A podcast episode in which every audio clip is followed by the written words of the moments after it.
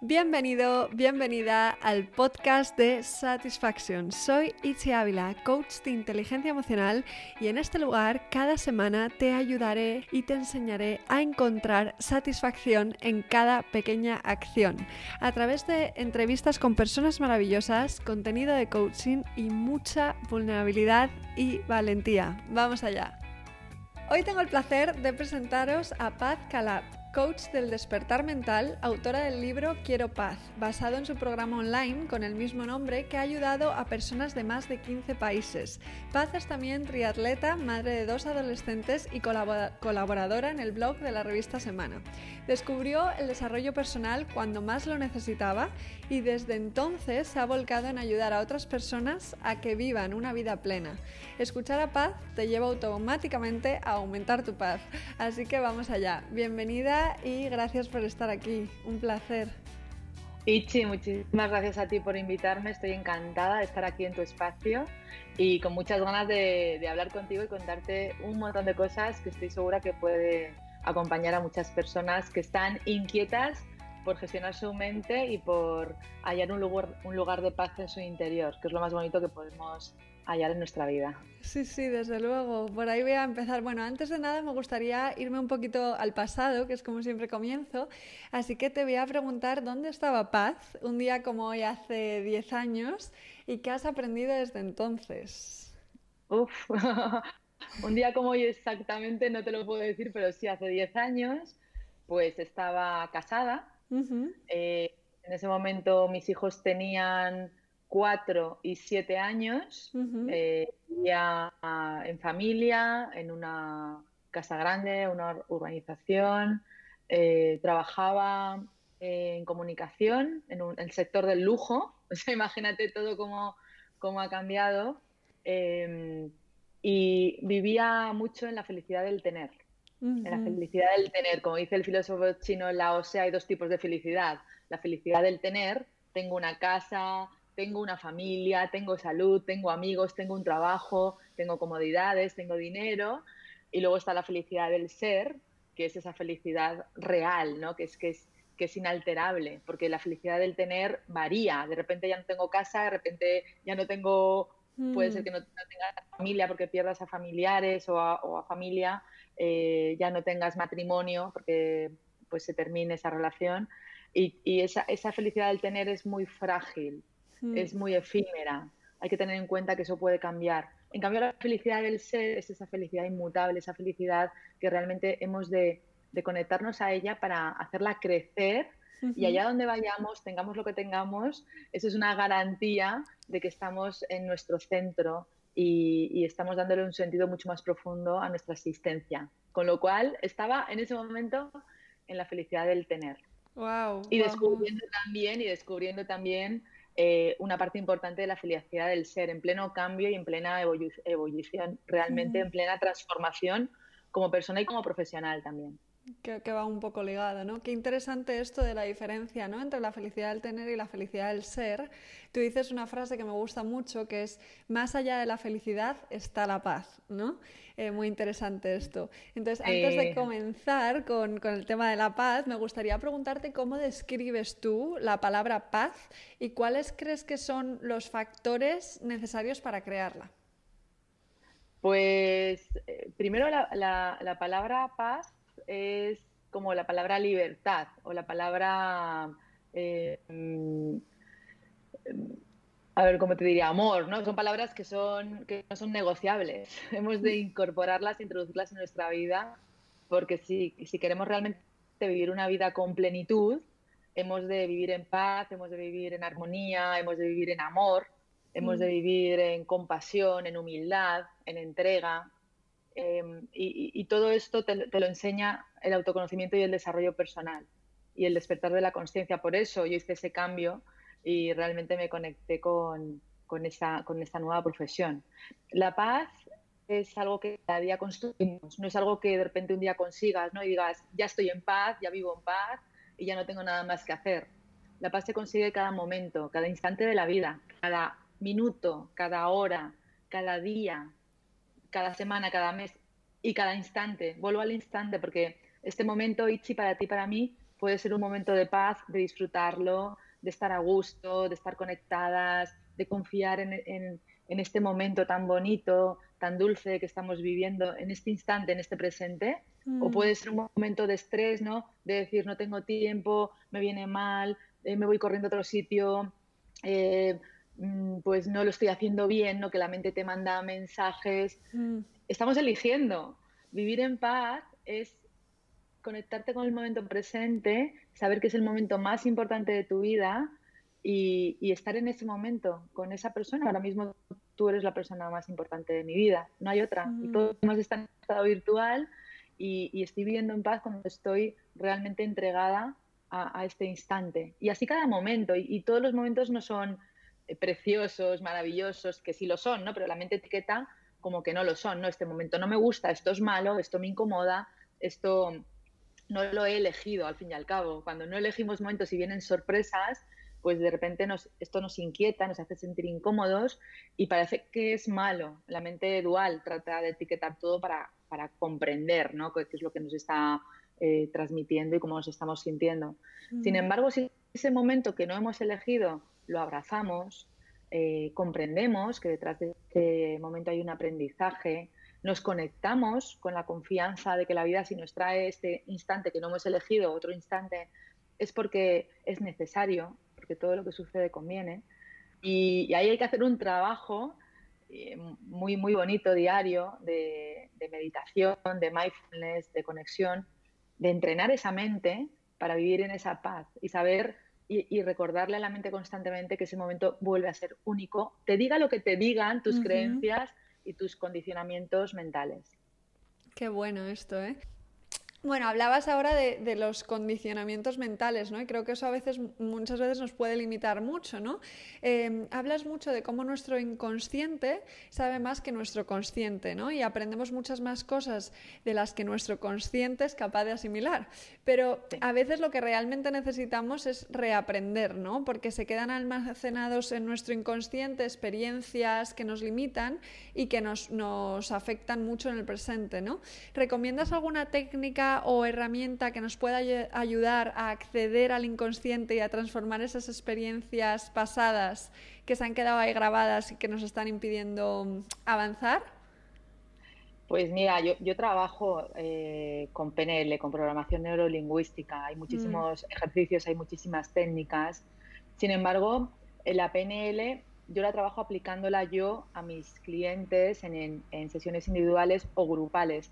No te puedo decir o sea, yo te puedo decir, haz, esto, eh, pero, tú tienes que tener el conocimiento de programación neurolingüística para poder aplicártelo a ti, ¿entiendes? No es, no es como el mindfulness, por ejemplo, que yo te digo, toma este audio, siéntate o túmbate y ponte a meditar. Y, solamente mm. déjate guiar por, por, por, lo que yo te estoy diciendo.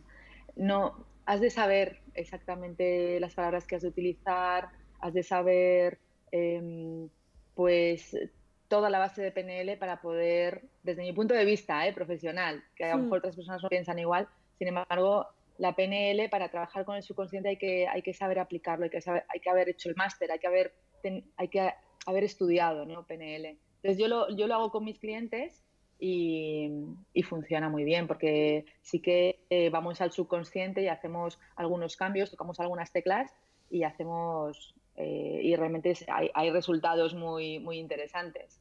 Qué bueno, qué bueno, sí, sí. Y además es muy personalizado, es lo que tú dices, que no es una técnica que puedas decir, ale, practícalo tú, ¿no? Eh, necesita, eh, es muy delicado también ese trabajo, ¿no? No se puede hacer así como así.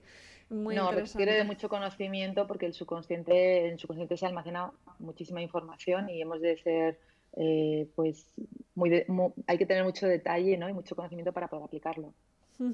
Qué interesante. Eh, una otra de tus frases que voy ahí guardando que me gustan, dices, eres tú el que ha de dar indicaciones a los pensamientos para que sepan a dónde ir, ¿no? Eh, por regla general, el 80% de nuestros pensamientos son negativos, que es una barbaridad, ¿no? Entonces, ¿cómo podríamos hacer para bajar un poquito esa media?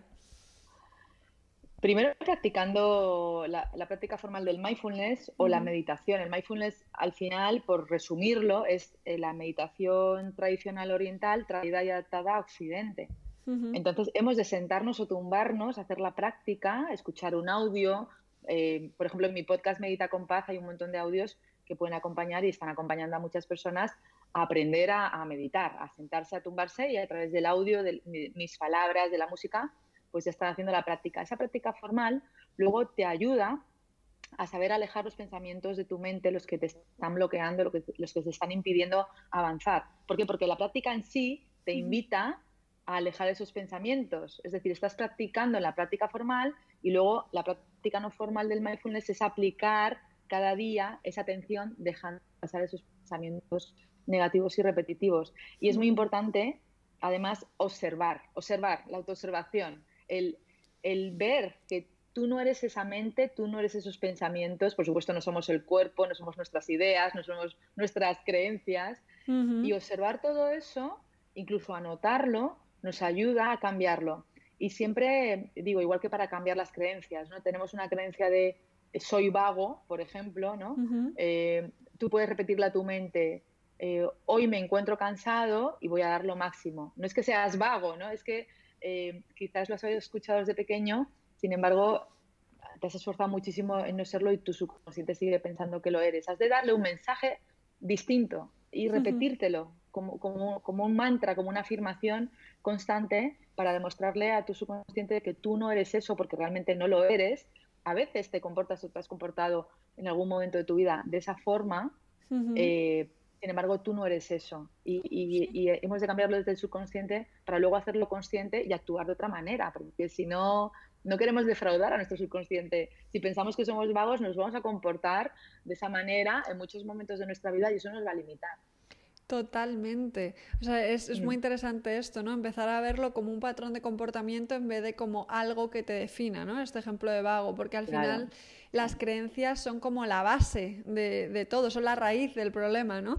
Em, mm. decías que si algo te limita, hay que cuestionarlo, ¿no? Entonces, Em, ¿qué técnicas, aparte de repetirnos como un mantra, ¿no? la creencia eh, sustituta ¿no? que queremos incorporar, ¿hay alguna otra técnica que nos ayude a transformar las creencias que nos están limitando, que a lo mejor tengamos muy arraigadas desde la infancia? ¿no? Si tus padres te han dicho desde mm. pequeña, eres vaga, eres vaga, eres vaga es mm. algo que ya tienes muy interiorizado. Para transformar eso, eh, ¿hay algo más que se pueda hacer que sea útil así para que la gente practique? Sí, muchísimas cosas. Mira, por ejemplo, es darte cuenta, escribir esa creencia, ¿no? Decir, eh, soy vaga y pensar en qué momento de mi vida no he sido vaga. Entonces, coger esa imagen, esa sensación, anclarla en ti, recordarla, ¿no? Pues no he sido vaga, pues cuando hubo que hacer un proyecto en la universidad y yo lo di todo y, fui la primera que estaba allí, me levantaba a las 6 de la mañana, hacía, o por ejemplo, cuando no fui vaga, pues cuando me entrené una carrera, un maratón o medio maratón o una carrera de 5 kilómetros y entrenaba todos los días y comía de forma saludable y en ese momento no fui, no fui vaga. Entonces, hemos de coger una referencia de, de momentos en los que la vida nos ha, hayamos demostrado a la vida que no somos eso y para compensar esa creencia y siempre tener esa imagen y, decirle a nuestra mente subconsciente, no, recuerda que yo en este momento me comporté como una persona súper activa y además me anclo a esa sensación, la respiro, la hago mía y me comporto de esa manera en cada momento de mi día. Es decir, em, yo quiero cambiar esa creencia y le demuestro a la vida que no soy esa creencia. ¿Cómo? Anclándome a, a la anticreencia, digamos, a la creencia potenciadora y comportándome de esa forma. No, no queda otra, porque para que en el subconsciente se grabe la información, tú has de hacer cambios en el mundo material, has de demostrarle a la vida que, eres lo que estás eh, proponiéndole a tu subconsciente. Totalmente, qué bueno, transformar las creencias a través de la experiencia, ¿no? Em, es. todo un aprendizaje al final. Eh, ¿Cuáles son eh, las cuatro fases en todo proceso de aprendizaje y cómo pueden ayudar a conocernos? Que esto es muy interesante. Pues mira, el, al principio cuando, cuando no sabemos hacer algo, por ejemplo, un, un, bebé, que además lo cuento en mi libro, ¿no? Un bebé que no sabe conducir, pues está en una fase de incompetencia inconsciente, es decir, no sé que no sé. No sé que no sé es cuando empezamos a, cuando no sabemos que hay algo que no sabemos hacer, por ejemplo, eh, yo no sé plantar, cambiar una planta de maceta, ¿no? Pero nunca he necesitado hacerlo, con lo cual vivo en la, en la incompetencia inconsciente. No sé que no sé y me da igual, me da igual, ¿no? Luego, eh, la segunda fase es la incompetencia consciente, que es sabes que no sabes, es decir, ahora quiero trasplantar una planta y ahora, ¿cómo lo hago? Pues me doy cuenta de que no sé, ¿no? Entonces, ahí eh, subimos a la siguiente fase. Luego, la tercera fase es la competencia consciente, que ya has aprendido a hacer eso que, quieres eh, conseguir, que ya sabes que sabes. Y luego, al final, es la competencia inconsciente, que esto pues eh, es cuando ya hemos aprendido a conducir, por ejemplo, que lo hacemos de manera automática y no tenemos que pensar en cambiar una marcha, ni en frenar en un stop, ni en coger el volante para una curva, ¿no? Lo hacemos de manera automática. Y entonces esa es la última fase del aprendizaje, ahí ya lo tenemos automatizado y ahí ya no tenemos que casi ni que pensar cómo hacerlo, porque ya lo hemos hecho a lo mejor muchas veces, ya lo hemos experimentado y nos sale de manera natural, pues conducir, hacer un deporte, eh, cocinar, mm, dar una conferencia, eh, dar una orden si eres un empresario o un empleado, pues todo lo que al final tenemos interiorizado. Y, en esa fase es cuando ya nos podemos convertir en expertos. en expertos. Mucha gente se frustra porque es que no sé, es que estoy estudiando esto, por ejemplo, en meditación, en mindfulness, ¿no? Es que no me sale, es que la mente me manda un montón de pensamientos, es que estás en un proceso. Y por supuesto, en mindfulness, ojo, eh, la mente nos manda un montón de pensamientos a todos todo el rato, porque vivimos en un, en un mundo occidental donde eh, nuestra mente está muy ajetreada y por eso nos interesa tanto aprender estas técnicas. Sin embargo, esos pensamientos van a venir una y otra vez. Siempre hay que confiar en el proceso, ir subiendo esos escalones de conocimiento poco a poco, sin agarrarnos ni apegarnos a un resultado, sino confiando en el camino y sabiendo que todo va surgiendo en el mejor momento. Y si has de seguir practicando y practicando, practicando y practicando, pues sigue en ese aprendizaje con mente de principiante y sabiendo que, al final vas a llegar al último escalón, el momento adecuado que, que surgirá. Justo. Es curioso porque pasa mucho, ¿no? A mí me pasaba cuando, cuando empecé a hablar inglés realmente, o sea, cuando me hice más o menos bilingüe, ¿no? Que cuanto más sabía, más me daba cuenta de lo que no sabía. sabía, Sí, es buenísimo esto es, un bloqueo total. Sí, sí, sí, que dices, ahora sé muchísimo más que hace, no sé, un año o dos, pero en cambio soy mucho más consciente de lo que no sé, con lo cual te da la sensación como que sabes menos. Sí, em, sí, totalmente. Es interesante. Y a veces se mete el ego un poco por ahí, ¿no? A, crear esas inseguridades cuando en realidad sabes muchísimo más y has hecho un progreso eh, alucinante, ¿no? Es muy bueno mirar ahí para atrás y decir, oye, que, que ahora sé mucho más, ¿no? Claro, em, y, saber que siempre el proceso, el proceso de aprendizaje siempre va a ser ese. No nos podemos saltar ninguna fase porque no, no funciona. Es, es, así, hemos de saberlo. Claro, eso es. Me gustaría hablar un poquito del de, ego, ¿no? Eh, ahora, que a veces es un tema que, que, mm. que no, que, es difícil de definir muchas veces, ¿no? Y no sabemos muy bien, o muchas personas se confunden con este tema. Entonces, voy a citar eh, una frase de Oso que mencionaste hace poco, o sea, que la recomparto, ¿no? Y que me gustó mucho. Dice... El ego eh, está en contra de los dos, de la vida y de la muerte. El ego teme el vivir y el ego teme el morir. El ego simplemente malvive. Recuerda, la muerte del ego no es tu muerte. La muerte del ego es en realidad tu posibilidad de vida. Me encanta esto, ¿no? Esa idea de desidentificarse del ego y darnos cuenta de que que muera ese ego no significa que muramos nosotros, ¿no?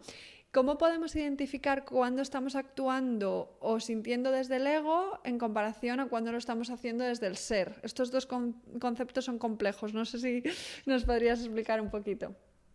Sí, mira, mm. todos, todos tenemos una inteligencia natural, que es la intuición, todos. Lo que sucede es que hemos tapado esa inteligencia natural con ideas, con creencias, con, con estrés, con ansiedad, con, ajetreo mental, con ajetreo físico y nos hemos desconectado de esa inteligencia natural, de esa intuición, nos hemos desconectado. Entonces, claro, cuando estamos desconectados de esa inteligencia natural, no podemos distinguir qué viene de la mente o del ego, de la mente egoica, o qué viene del corazón y del ser o del alma. ¿Por qué? Porque estamos desconectados de la intuición. Entonces no, no, no sabemos, estamos en confusión. Esto vendrá de aquí, esto vendrá de aquí. Por eso la propuesta siempre es practica la meditación, porque la meditación te va a calmar esa mente ajetreada, va a despejar la mente de pensamientos negativos y te va a conectar con tu inteligencia natural y con tu intuición. A partir de ahí es cuando tú vas a desarrollar esa conexión, vas a volver a conectar y desarrollar em, esa habilidad de conectarte con tu intuición y ahí vas a, saber exactamente, porque lo, percibes, ¿no? No, es, no te puedo enseñar a hacerlo en sí, es decir, la meditación te va a ayudar a que tú sepas hacerlo. Con lo cual, practica meditación y verás cómo vas a saberlo. Es que es, es algo tan claro, tan, tan tan evidente cuando realmente estás con la mente calmada que, sucede. Sucede y lo sabes, y lo sabes. No, no, no, es implanteable, es decir, no tienes que pensar, oye, ¿esto, esto vendrá del, del ego, de la mente, o esto vendrá del corazón y del alma? No tienes que pensarlo. Lo sientes, ¿no? Lo sientes, lo sientes, efectivamente. Y, todos lo, lo, sabemos en el fondo, ¿no? Lo sentimos. Lo que pasa es que tenemos tanta esa nube negra de confusión mental, de la mente errática, de la mente confusa, que ahí es donde nos perdemos. Por eso la base es despejar esa mente. Y a partir de ahí ya eh, desarrollar todo nuestro potencial, nuestra creatividad, nuestra intuición. Ahí está el maravilloso mundo de cada uno. Ahora la base es calmar, despejar esa mente y gestionar esa mente a nuestro favor. Primero calmarla y luego abrirla a nuevas posibilidades. Por eso, eh, al principio yo trabajo con mindfulness, con técnicas de meditación y luego ya como un siguiente paso despertamos la creatividad y trabajamos con técnicas de visualización. Qué bueno y ese es el proceso. Me encanta, me encanta esto. En, tu charla con Anne y Gartiburu hablasteis mucho de la idea de conectar con las posibilidades, ¿no? A mí mm. personalmente este tema, en este tema me ayuda mucho el actuar como me quiero sentir para acabar sintiéndome así, ¿no? Y materializar así lo que realmente deseo, es como lo que me da gasolina. ¿Qué tres mm. pasos recomiendas tú para conectar con la idea de que sí que es posible alcanzar lo que te propones? Primero, saber que lo es, tener la clara convicción, aunque no lo veas. Aunque tengas esa pequeña duda, ¿no? Que te asalta y dices, pero esto, esto es real. A ver, esto que me está contando Ichi, que me está contando Paz, eh, que me están contando tantas personas, ¿hay una posibilidad de que sea real? Y ese es el primer paso. Y entonces, si no tienes ese paso, no sigas al siguiente. Porque si estás en la duda, eh, no, no, vas a entrar en el mundo de las posibilidades. No vas a entrar porque la duda siempre va a estar ahí y la duda es una excusa de no ponerte en acción, de quedarte donde estás, en la comodidad, de, no seguir avanzando. Es una excusa y la mente está llena de excusas. Entonces, primero, ten la certeza, es fe también, es confianza ante la vida y fe. Es un acto de fe, creer es un acto de fe. Yo creo algo que no veo, que no está, ¿no? la fe no tiene nada que ver con la religión tiene que ver con, la confianza ante la vida. sé que, igual que sé que hay eh, pues energías que me ayudan y que están conmigo y no las veo, ¿no? Pero sé que están y a veces entrego lo que, lo que tengo porque quiero esa ayuda y, sé que están conmigo. Entonces lo primero es tener esa certeza, aunque no lo veo, lo sé, tengo la fe. Y luego, por supuesto, trabajar en el autoconocimiento y en desarrollo personal. Es que al final todo lleva a lo mismo. Cuando tú estás trabajando en ti, en ti, en saber qué es lo que pasa por tu mente, cómo cambiar las creencias, eh, cómo cambiar los hábitos que te están perjudicando, cómo crear una energía abundante en ti, cómo eh, dejar a un lado las preocupaciones y conectarte con, nuevas eh, vías de, crear tu vida, una cosa te lleva a la otra. una cosa te va a llevar a la otra. Primero, ser curiosos tienes que saber que, existe, luego ser curioso y querer tirar del hilo para saber cada vez más y aplicarlo a tu vida. Porque si sabemos mucha teoría y no practicamos, Itzi, no sirve de nada. Totalmente. Sirve, de un poquito. Vale, ya sé la teoría, vale, y ahora que ahora paso a la acción. Por eso eh, yo todos los cursos, los programas que hago son siempre teoría y práctica. Siempre teoría y práctica en el momento. ¿Por qué? Porque al tú pasar a la acción ya estás sintiendo el cambio. Ya está surgiendo el cambio en ti. Entonces ya estás diciendo, oye, pues es verdad, esto parece que aquí hay algo interesante. Ya tiras del hilo y una, un pasito te va a llevar al otro para crear tu mejor versión. Totalmente, porque si no nos podemos hacer muy adictas a, la teoría, ¿no? A aprender, aprender, aprender, a acumular conocimiento, pero si no llevas a la práctica, al final ahí se queda, en el baúl de recuerdos, ¿no? Totalmente. sí. en este momento estoy notando que hay muchas personas que están como replanteándose qué hacer con su vida, es como un momento de mucha reflexión, reinvención y mm, en mi caso tengo varios clientes que están como mm, en el momento de que quieren encontrar su propósito y no saben ni por dónde empezar, ¿no? No saben cómo descubrir a qué se quieren dedicar eh, y cómo, especialmente, cómo ganarse la vida con algo que realmente disfruten. ¿Qué le recomendarías a una persona que se sienta así? Primero que esté tranquilo porque es natural, es normal. En, la vida es, eh, pues a veces no vemos con tanta claridad, ¿no? Es, pensamos en otras personas, oye, qué suerte tiene, que ha encontrado lo que le gusta. No es cuestión de suerte, es cuestión de curiosidad y de seguir indagando. los primeros pasos serían, busca un problema que haya en el mundo que tú sepas cómo resolverlo para ayudar a otras personas, que te guste, que te entusiasme. Haz esta pregunta, ¿no? ¿Qué, problema resuelve el mundo? Por ejemplo, yo me di cuenta que había un problema del mundo, pongo mi ejemplo por si sirve, ¿no? Que había un problema en el mundo cuando yo estaba, estaba trabajando con muchos alumnos y clientes, que es que todos sufríamos por lo mismo, por, por estar viviendo en una mente agitada y ajetreada que no nos dejaba vivir en paz. Entonces dije, este problema a mí me, encanta porque yo lo he resuelto en mí, me encanta y sé que voy a ayudar a muchas personas. No sé cómo lo voy a hacer, pero me da igual. Yo me cojo este problema y me lo hago.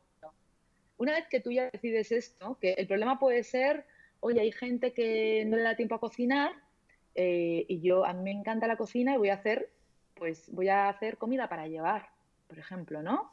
O hay gente que le encanta Em, el deporte y a mí me encanta también y se me da muy bien, aunque no sea un profesional de esto, ojo, ¿eh? Porque luego la gente tiene esas resistencias de decir, ya, pero es que no me he formado, ya, pero es que no tengo el, conocimiento, ya, pero es que ahí viene la siguiente parte, fórmate, fórmate en esto, porque a ti se te da bien, a ti te lo han dicho tus amigos, que, que bien se te da cocinar o que bien se te da eh, dar conferencias o dar charlas, ¿no? Qué, qué, bien se te da, depende de lo que se te dé bien, ¿no? Y qué haces de forma natural y que incluso lo harías gratis.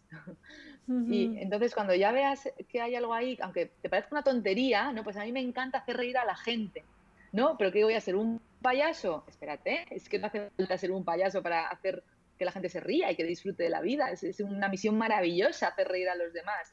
Ya veremos cómo lo hacemos, pero de momento piensa en ese problema eh, que resuelve, o sea, ese tema que resuelve un problema en el mundo para ayudar a los demás, que se, que se te da a ti bien, que lo harías gratis, que igual te parece una tontería, pero que está ahí y, que, y que lo harías pues todo el rato porque te encanta. Luego ya, cuando lo localices, ya pasamos a la fase de, de, formación. ¿Qué necesito? ¿Qué habilidades requiere? ¿Qué necesito? Y luego ya darle una forma. ¿Y cómo lo voy a ofrecer al mundo? Voy a escribir un libro, voy a, hacer, voy a crear un curso, voy a abrir un podcast pasito a paso, todo poco a poco, porque en realidad todos queremos, no, pues ahora me gusta el sentido del humor y quiero montar un programa de televisión de, pues de hacer reír a la gente, ¿no? De humor. Vale, pero es que ¿cómo voy a montar un programa de televisión? Es que no podemos empezar por ahí. Claro. que tienes, quizás tienes que empezar montando un programa de televisión en tu canal de YouTube. Claro. Y crear una comunidad y que la gente te, siga y poquito a poco y, invertir en publicidad para que te vea más gente y entonces abrir otras redes sociales y hacer un esfuerzo inmenso, inmenso, porque es tu misión y sabes que eso es para ti y para ayudar a los demás. Y entonces, eh, pues dedicar mucho esfuerzo, mucho tiempo, dinero para invertir. Igual es un emprendimiento al final. La misión eh, a nivel profesional tiene que ver con, un emprendimiento. Tiene que ver con un emprendimiento. O quizás quieras trabajar para una empresa que se dedica, para una ONG, porque es la ilusión de tu vida, pues ya por ello. Piensa a ver, hazte un estudio, qué ONGs hay ahora mismo que me gusten, cómo puedo contactar con esas personas, alguien me puede presentar a, alguien y conecte con, esa misión y, y, sigue y sigue y sigue. Y sigue hasta que lo consigas y sigue, y puede pasar un año, puede pasar dos, puede pasar diez, no importa. Y claro, tú dirás, no importa ya, pero es que hay que ganar dinero, hay que vivir, hay que comer.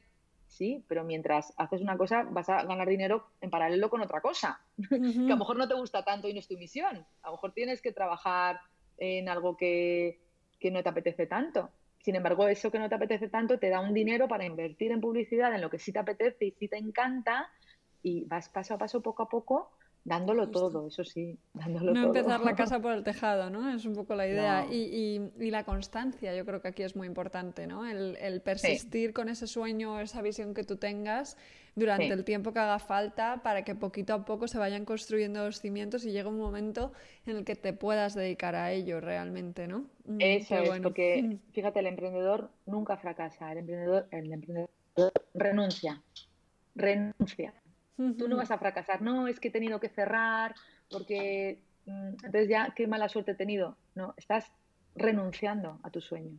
No estás fracasando, estás renunciando porque hay otra vía para hacerlo.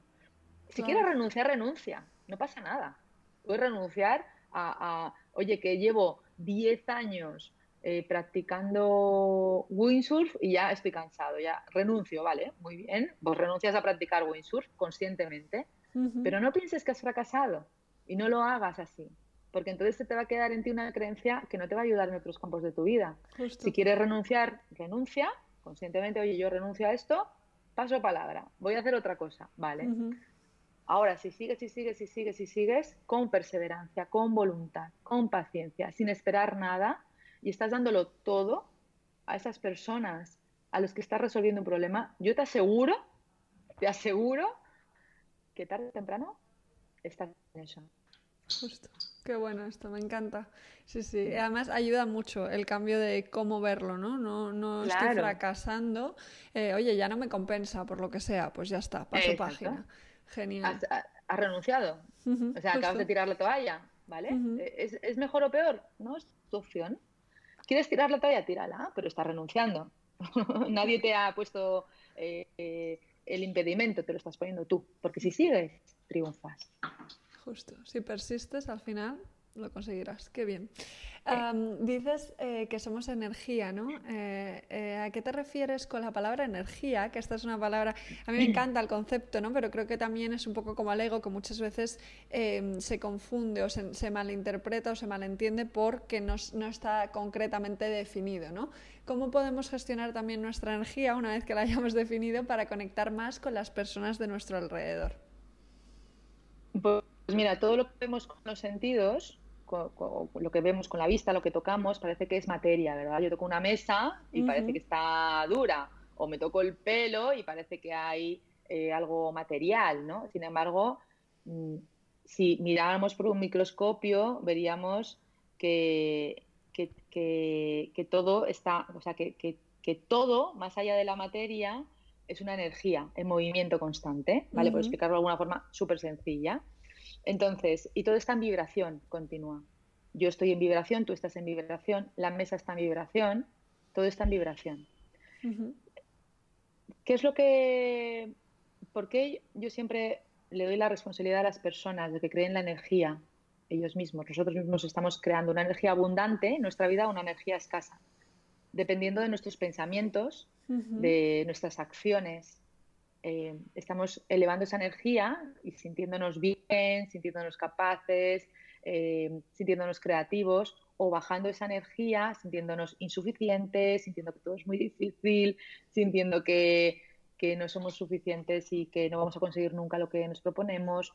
¿De qué depende estar aquí o aquí? Ya que somos energía, de hacer nuestro trabajo diario, de gestionar la mente, de conectarnos con nuestra intuición, todo lo que venimos hablando, ¿no? De practicar la meditación, de hacer deporte. Por eso tantos consejos de come sano, haz deporte, medita, contacta con la naturaleza. Todo esto al final, lo que hablan los médicos, los psicólogos, los psiquiatras, los coaches, todos los que nos dedicamos al desarrollo personal de alguna manera, ¿por qué damos estos consejos? Porque eso es lo que hace elevar tu energía.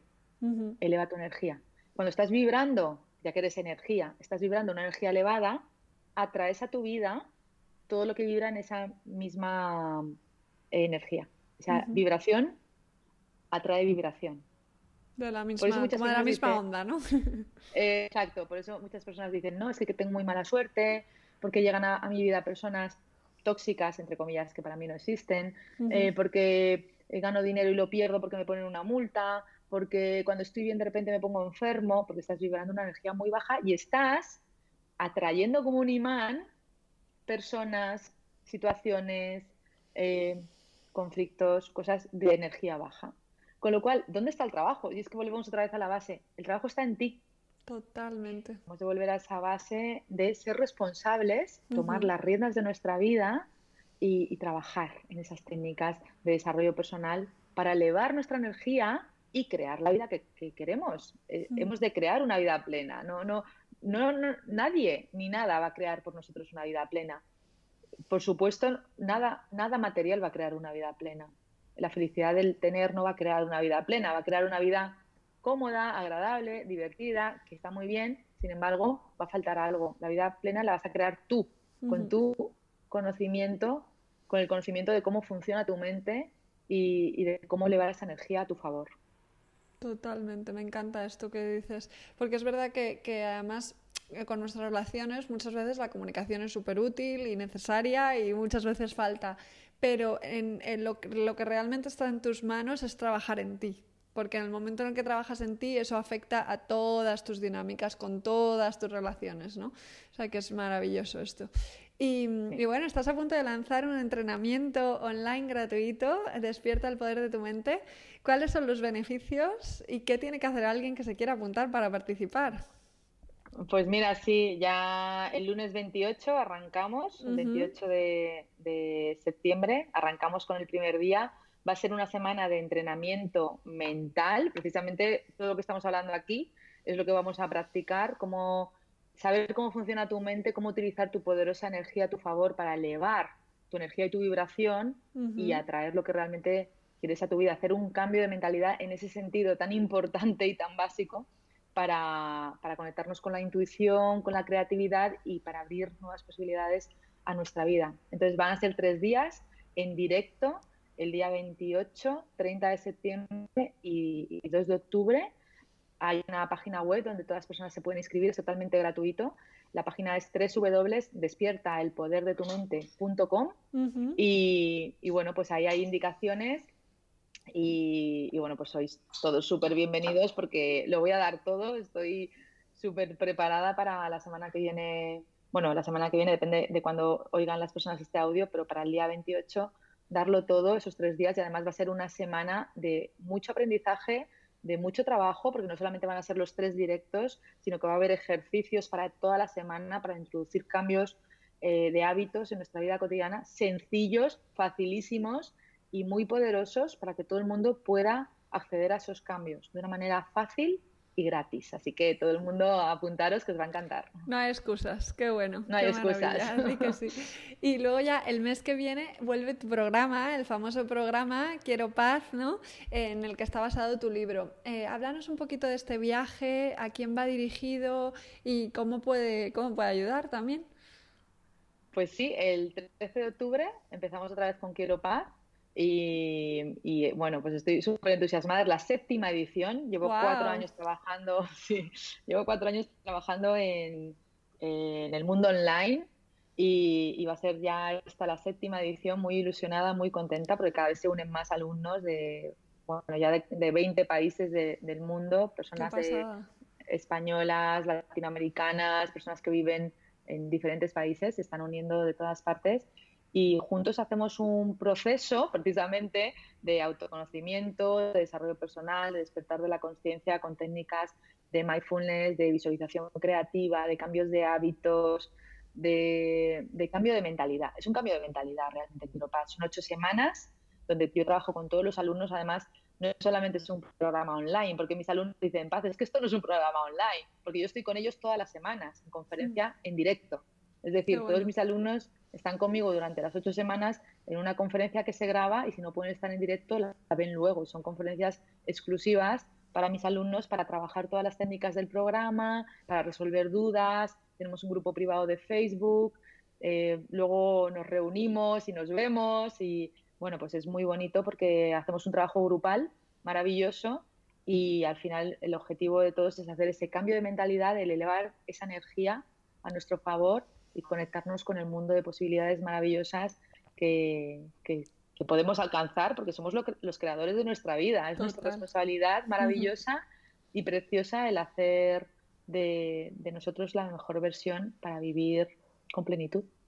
Qué bueno, qué maravilla. Además ayuda mucho esa, esa, energía de grupo, ¿no? De que todo el mundo lo está haciendo. ¿Cada cuánto sale el programa? ¿Es una vez al año o cada cuánto? ¿O dos veces? O Lo estamos haciendo, es que depende del año, porque pues, a veces tengo más compromisos. Este año, esta es la segunda edición de este año. Genial. Depende del año. bueno, pues hay una oportunidad cerquita que es ya de ya. Esta es la oportunidad. Es la única que hay porque yo siempre digo, es que me dicen, ¿cuándo lo vas a hacer otra vez? Digo, es que no lo sé. Es que realmente cada año, fíjate que llevo cuatro años y es la séptima edición. Y cada año ha sido distinto. Y, y, bueno, pues este año sí ha habido dos ediciones. ¿El año que viene cuántas habrá? Pues no lo sé, la verdad. Una, dos, tres, ninguna. no lo sé, la oportunidad es esta. este presente, hay que coger el presente. Porque el otro no se sabe si estaremos ni siquiera aquí. Eso es, eso es. Fenomenal. Pues nada, animamos, lo dejaré también en, en, la, en la biografía del podcast para que puedan verlo, ¿vale? sí, mira, la, web del, la web del ah. programa, perdona, Itzi, es no. Ahí se pueden inscribir en una lista de espera, porque ahora mismo estamos en, en lista de espera no porque está o sea, no porque esté lleno, sino porque estamos mandando información a esas personas que se inscriben en la lista de espera en quiropas.com. O sea, que ahí se pueden inscribir, les mandamos toda la información de cuándo empieza, de cómo trabajamos, etcétera. Perfecto, pues también escribo la web y así ya queda para que le puedan dar directamente. Muchas Fenomenal.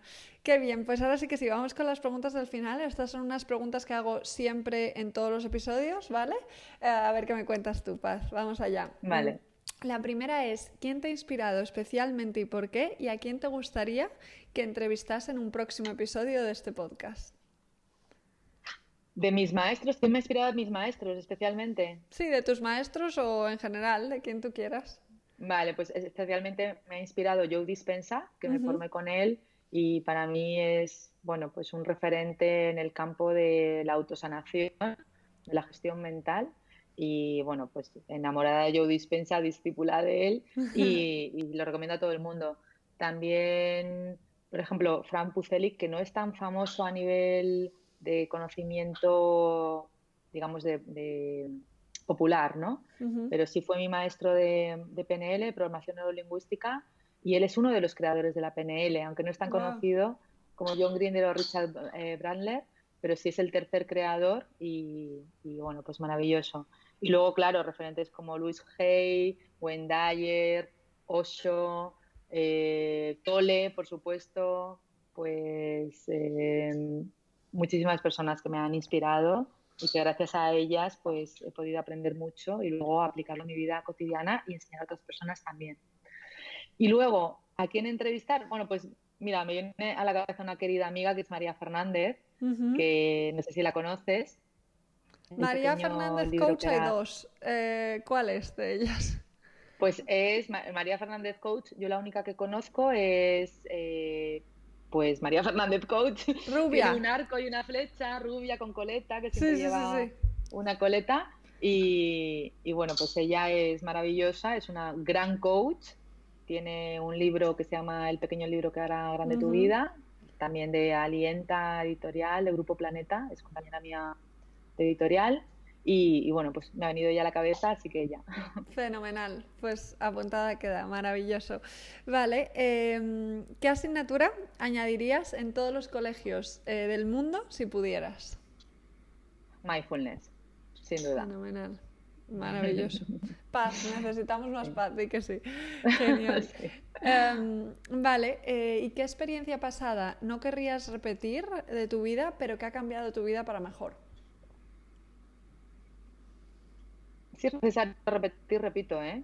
Es decir, la vida me va a traer lo que, lo que sea necesario para que yo siga creciendo. Si hay algo que no me ha gustado en mi vida, estoy abierta a la posibilidad de que vuelva a suceder, porque eso querrá decir que no he aprendido del todo, con lo cual abierta totalmente a, a la confianza de que la vida me trae en cada momento lo que es necesario para mi crecimiento. Fenomenal, maravilloso. Y bueno, seguimos. ¿Cuál es el libro, libro que más recomiendas? Pues el libro que más recomiendo, que es uno de los que recomiendo en, mi propio libro, es Los cuatro acuerdos del doctor Miguel Ruiz, que es un libro pequeñito, ¿lo conoces? Sí. Pequeñito eh, y muy transformador. Eso lo, se lo recomiendo a todos mis alumnos, a mis clientes, a todos, porque es un libro que te hace un clic y que realmente es, es, cortito, es pequeño, o sea, que no es un libro que canse, ¿no? Sino que enseguida te da un conocimiento muy claro y, y ese es el que siempre regalo, recomiendo a todo el mundo. Es uno de mis libros preferidos. De hecho, me acuerdo de haber tenido en, mi casa, eh, cuando vivía en, Reino Unido, siempre los cuatro acuerdos escritos, ¿no? Porque es que es verdad que es simple, pero, pero llega, ¿eh? Mm, mm, son maravillosos. Maravilloso es. Qué mm. bueno. Genial. Em, ¿Qué tres cosas haces cada día para cuidarte? pues meditar, visualizar y escribir, escribir por la mañana, te voy a decir cuatro, escribir por la mañana una escritura, em, pues a través de los pensamientos que vienen a la mente, escribo, escribo, escribo, que esto siempre lo recomiendo en mis programas, en mis, en mis cursos, en todo. es una terapia muy efectiva y muy barata, escribir a mano en un cuaderno. Sí, es un poco como Julia Cameron, ¿no? Del camino del sí, artista. viene de ahí, viene de Julia Cameron, aprendí de ella, efectivamente. Y todos los días deporte y estiramiento, por supuesto. Maravilloso. bueno, es que todos los días te, diría muchas cosas porque tengo muchos hábitos diarios, ¿no? Pues tomar un vaso de agua con limón en ayunas eh, y todos los que te he dicho y, más aún, ¿no? El agradecimiento, por supuesto, a diario. Es que hay cosas que son innegociables y las hago todos los días porque es como comer, ¿no? Puedes estar un día en ayuno porque igual también es interesante. Sin embargo, respirar todos los días, ser consciente en la respiración es importante. Eh, la higiene, por supuesto, claro. que, es importante la higiene postural, la higiene mental, la higiene física todos los días. Y, bueno, cosas que, la gente tiene más resistencia, quizás porque la higiene, la higiene en sí misma, decimos, obviamente, claro, sí, ¿no? Pero el deporte, el deporte es fundamental. Por lo menos el caminar, ¿no? Yo, corro, yo hago, yo hago triatlón, hago bici, nado, corro y, y para mí eso es importante. Sin embargo, personas que no les guste el deporte, pues que caminen todos los días, aunque sea media hora. El movimiento del cuerpo y el estirar del cuerpo también. Mm. Sí, sí, me identifico con muchísimo. Es muy interesante que esto, esto que has dicho, ¿no? De que al final es como comer, que, que una vez que interiorizas estas actividades, ¿no? Como el ejemplo que poníamos de las cuatro fases de aprendizaje, ya salen solas, ya no, ya no es un esfuerzo de tengo que meditar, no, lo hago pues igual que como igual que me ducho, ¿no? Y eso es, eso es genial. Sí, totalmente, así es. Y una vez que lo interiorices, ah, claro, a mí me dicen, no, es que para ti es muy fácil porque ya tienes el hábito. Digo, claro, crea el hábito y será también para ti fácil. Claro, es, el proceso. Te faltan cuatro fases, ¿no? Sí, yo no pienso si por la mañana voy a correr o no. Yo no, miro el yo no miro el tiempo, si está lloviendo, si está nublado, si está nevando. Yo me pongo las zapatillas y me voy a correr. Y una vez que estoy en la calle ya veo qué tiempo hace. Claro, lo he interiorizado y lo hago así. Simplemente porque he creado un hábito. Pero eso lo puede hacer cualquiera, no tiene. Qué bueno, me encanta. Maravilloso. Pues ahora sí que sí, la última pregunta, Paz. Em, ¿Qué es para ti la satisfacción? Es una palabra que no, tengo muy integrada en mi vida, la verdad. Satisfacción es pues un momento de placer, quizás, en pequeñas cosas. Sin embargo, em, no sé, la, satisfacción de este momento, por ejemplo, es el haber estado contigo. La satisfacción es el percibir algo que, te gusta y que está sucediendo, ¿no? ¿no? sabría muy bien explicarlo, qué es la satisfacción. El sentirme satisfecha, ¿cuándo me siento yo satisfecha? Me siento satisfecha siempre, la verdad. la satisfacción para mí es un estado del ser natural, por eso igual no puedo definirla. Wow, pues qué maravilla, ¿no? Que sea un estado de ser natural, la satisfacción. Yo creo que eso es a lo que aspiramos. Hay muchas personas ahora que, mm, que viven eh, en dosis de cortisol, ¿no? Que, su estado como basal es el estrés. Entonces, pues que, que tu estado como natural sea la satisfacción es maravilloso. Sí, así lo he sentido sin pensarlo mucho y así te lo he expresado. Realmente así es, sí. Qué bueno. Qué bueno, Pazjo. Pues muchísimas gracias. Me ha encantado hablar contigo y compartir este rato y todo lo que, todo lo que has dicho es oro. Así que espero que, lo disfrute y lo escuchen muchas personas antes, de, antes del 28 para que se puedan apuntar a tu taller, a tu entrenamiento. Y, nada, pues eso, que gracias y que un placer inmenso porque transmites de verdad esa paz ¿no? de la que hablas. Muchas gracias, Ichi, a ti, gracias por esta oportunidad. Me ha encantado estar contigo y y gracias a todos los oyentes que estén atentos a, todo lo que lleva su vida, porque si algo llega es que hay ahí algo para ellos. Así que mucho ánimo a todos y adelante, adelante con la vida. Adelante con la vida, me encanta. Hasta aquí ha llegado la conversación con Paz Calab. Como ella dice, adelante con la vida. Espero que esta conversación te ayude a transformar tu mapa mental para encontrar la paz. Ha sido todo un placer, espero que lo hayas disfrutado tanto como nosotros grabando y ya sabes que en este momento puedes solicitar una sesión de coaching gratuita de 30 minutos a través de la web www.ichiavila.com. Será un placer conocerte, mucho amor y satisfacción y la semana que viene más y mejor.